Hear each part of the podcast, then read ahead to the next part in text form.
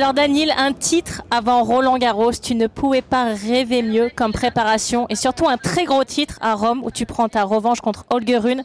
Tu as battu aussi Stefano Tsitsipas en demi-finale.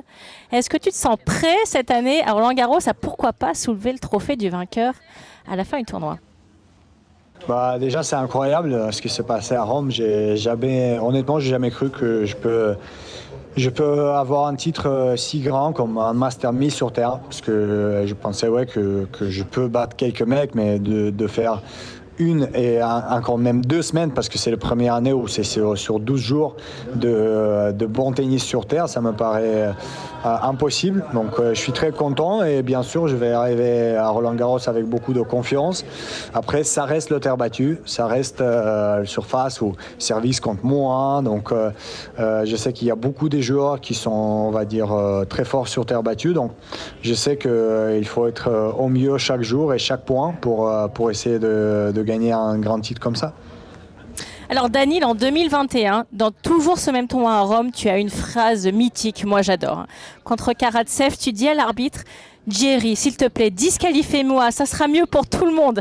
Comment tu peux passer de ça à remporter le tournoi deux ans plus tard? Qu'est-ce que tu as changé? Est-ce que c'est ton approche mentale? Est-ce que c'est ta préparation physique? Comment tu as fait? Honnêtement, je ne sais pas. Parce que, euh, approche mentale, pas forcément. Parce qu'après Miami, donc euh, je gagne Miami, très content et tout ça.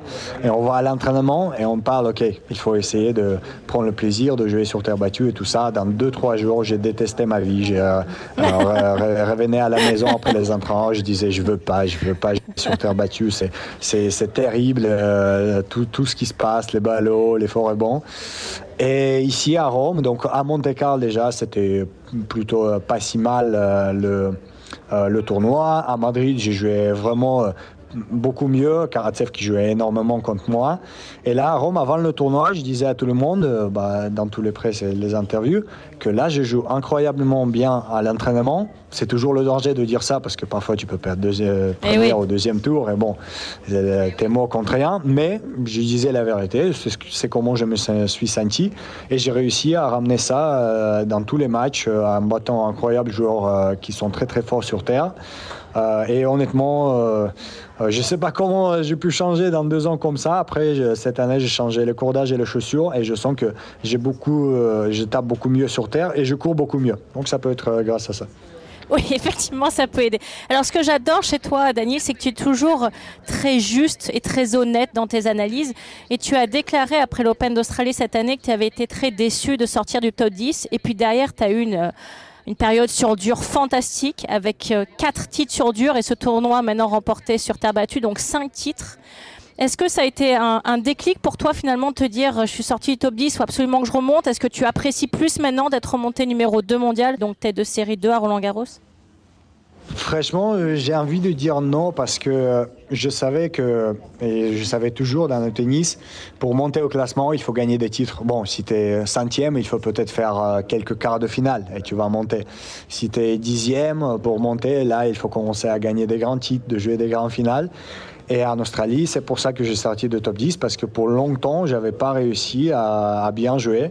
Oui. Euh, et à, à partir de Rotterdam, j'avais fait tout le, tout le même. Je veux gagner, je veux jouer bien et j'ai réussi à le faire.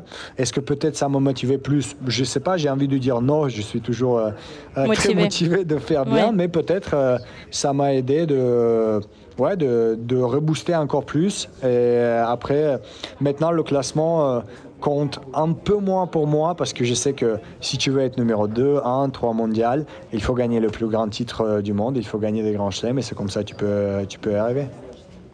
Alors Daniel, cette semaine, il y a une annonce, bien sûr, qui a été une grande annonce dans le monde du tennis. C'est le retrait, le forfait de Rafa à Roland Garros. C'est irréel tellement il a gagné là-bas.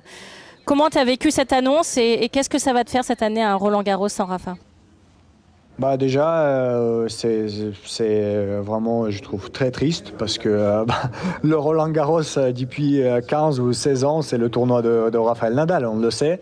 il y a d'autres joueurs qui ont réussi à gagner quelques fois, parce que Novak a gagné deux, je voulais dire une. Et c'est quand même énorme ce qu'il a fait à Roland Garros, donc de ne pas le voir là-bas ça va être peut-être bizarre pour tout le monde et en même temps, c'est la vie. C'est la vie. la vie, c'est comme ça. Donc, en espérant qu'il va revenir pour 2024 et sera là à Roland Garros pour, pour, pour jouer encore. mais pour, pour les joueurs, je pense que, en fait, peut-être il y a plus d'espoir que tu peux le gagner en Roland Garros sans Rafa, mais attention, il faut battre 7 mecs très très, forts, euh, inclus euh, Djokovic, Alcaraz, Zverev, Tsitsipas, machin. Donc, euh, avec ou sans Rafa, tu, tu, dois jouer ton meilleur tennis et essayer de gagner. Tu as envie d'avoir un duel Rafa Nadal contre Dani Medvedev l'année prochaine à Roland Garros? C'est un, défi que tu as envie d'avoir pour toi? Si, si, on m'avait demandé avant Rome, la réponse euh, serait euh, c'est sûr que non. je préfère pas. Je préfère pas être euh, humilié et tout ça. Et là, vu comment j'ai joué ici, je, me dis, bon, on pouvait essayer. Après, attention, Rafa a gagné combien? 95% de matchs sur Terre. donc, je sais que c'est pas moi le favori quand même, mais au moins, je pouvais essayer de, de imposer quelque chose peut-être. Merci Daniel et je te retrouverai avec grand plaisir à Roland Garros dans quelques jours. Merci pour tout et encore bravo pour ton tournoi. Merci, merci Marion. Merci, merci beaucoup.